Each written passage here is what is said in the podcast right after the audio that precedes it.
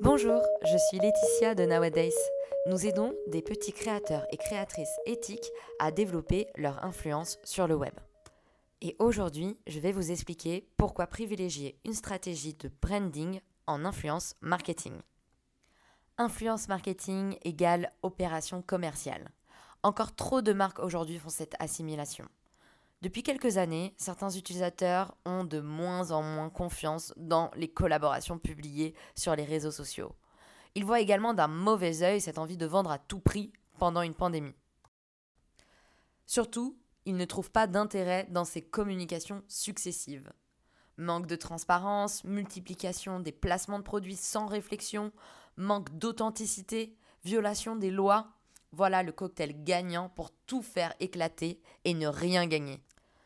Cela ne veut pas dire pour autant qu'une stratégie de marketing d'influence n'est plus efficace.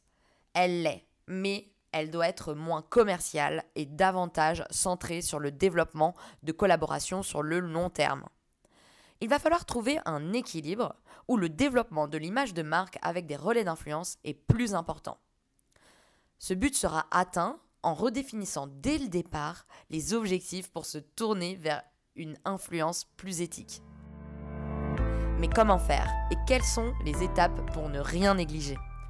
Première étape, la définition des objectifs. Dès le départ, comme dit précédemment, l'équipe doit penser une image de marque plutôt que commerciale. L'idée est de réfléchir au message à faire passer. Sur quoi appuyer la communication? Pourquoi est-il important de le faire à ce moment-là? Quelles sont les valeurs à mettre en avant? Seconde étape, la recherche des relais d'influence. À partir d'un brief élaboré en interne, les équipes peuvent imaginer le créateur de contenu idéal pour relayer cette communication.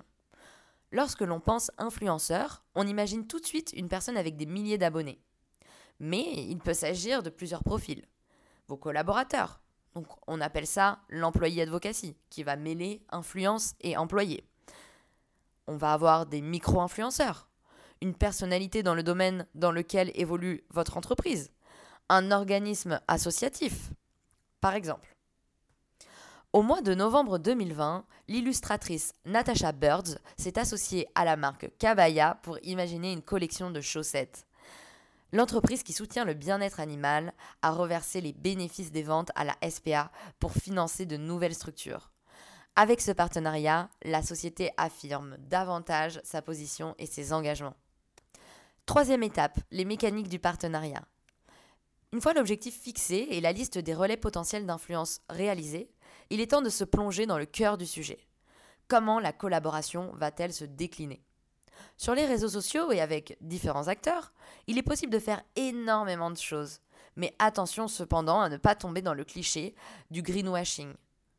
L'objectif est de réfléchir à une communication qui a du sens, qui correspond à l'image de marque sans en faire trop.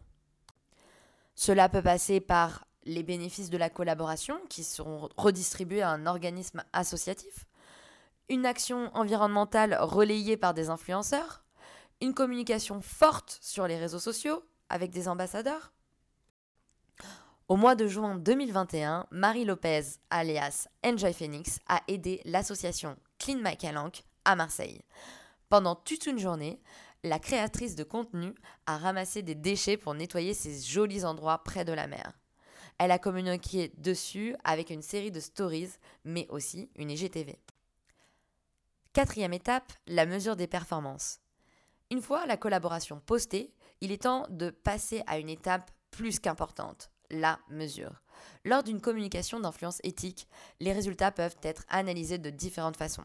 Vous pouvez analyser le nombre de fonds collectés, par exemple, ou les commentaires publiés en analysant ce qui a été dit, quel est le vocabulaire utilisé, est-ce que c'était positif. Vous pouvez analyser le nombre de mentions, le taux d'engagement, etc.